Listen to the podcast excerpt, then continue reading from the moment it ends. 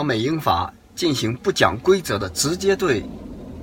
叙利亚进行狂轰乱炸的时候，仿佛让我们回到了一八四零年的时候的中国。那也就是历史城市这样的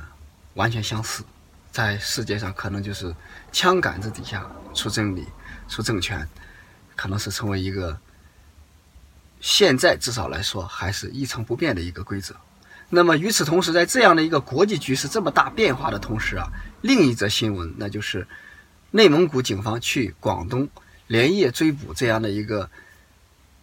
所谓诬陷红毛药酒是毒药的这样的一个事件，一下子这个新闻热点把国际局势都给盖了过去，可能很多人的关注点成为了在关注红毛药酒，那不免在这样的一个国际局势的非常大的国家性的大事面前和一个。小事面前，所谓的小事就是鸿毛药，就只是一个像鸿毛一样的酒，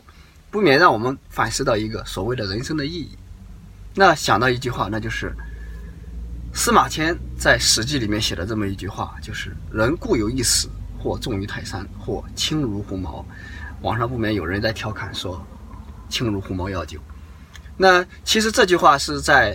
毛主席引用到“为人民服务”里面的一句话。那这句话。当这个时候我们讲一讲会非常的恰当，那就是国际局势，你看根本没有就没有任何的规则可讲。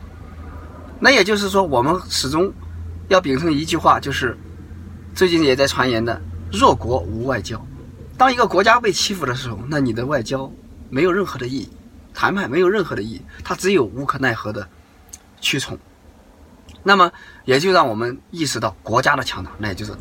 实现大我的一个强大精神。那所以不免在这个时候提醒我们这些人的一个个人价值。那毛主席曾经在《人民为人民服务》里面又做过解释：什么叫人固有一死，或重于泰山，或轻如鸿毛？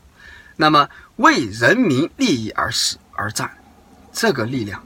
这个信念就重于泰山；为法西斯卖命，为剥削阶级卖命，这就是轻如鸿毛。那么这这两个让我们看起来牛马及不相关的事件，可以让我们看一下：攻打叙利亚，这是一种法西斯的侵略的行为，跟红毛一样。那另一则是为了实现小我的一些价值，然后在社会当中剥夺一些权利利益，实现自己的不管是品牌还是还是金钱利益也好，也是同等的道理。在非常不相似的两则事件当中，但是都有一种共同点，就是适者生存。那么，在适者生存，我们还是要讲社会的规则，还是要维护国家的实现大我的这种精神。那也就是说，究竟我们每个人，你要实现你的价值是什么？是想重于泰山，还想轻如鸿毛？那么。我们不得不得出一个归结到一起的一个理论，那就是：只有有了大家，才能有小家；成就了大我，才能成就小我。所以，不免让我们去反思，依然去反复去提示这么一句话：就是人固有一死，但是在这条路上，结局都是一样的。可是你想做重于泰山的事情，还是做轻如鸿毛的事情？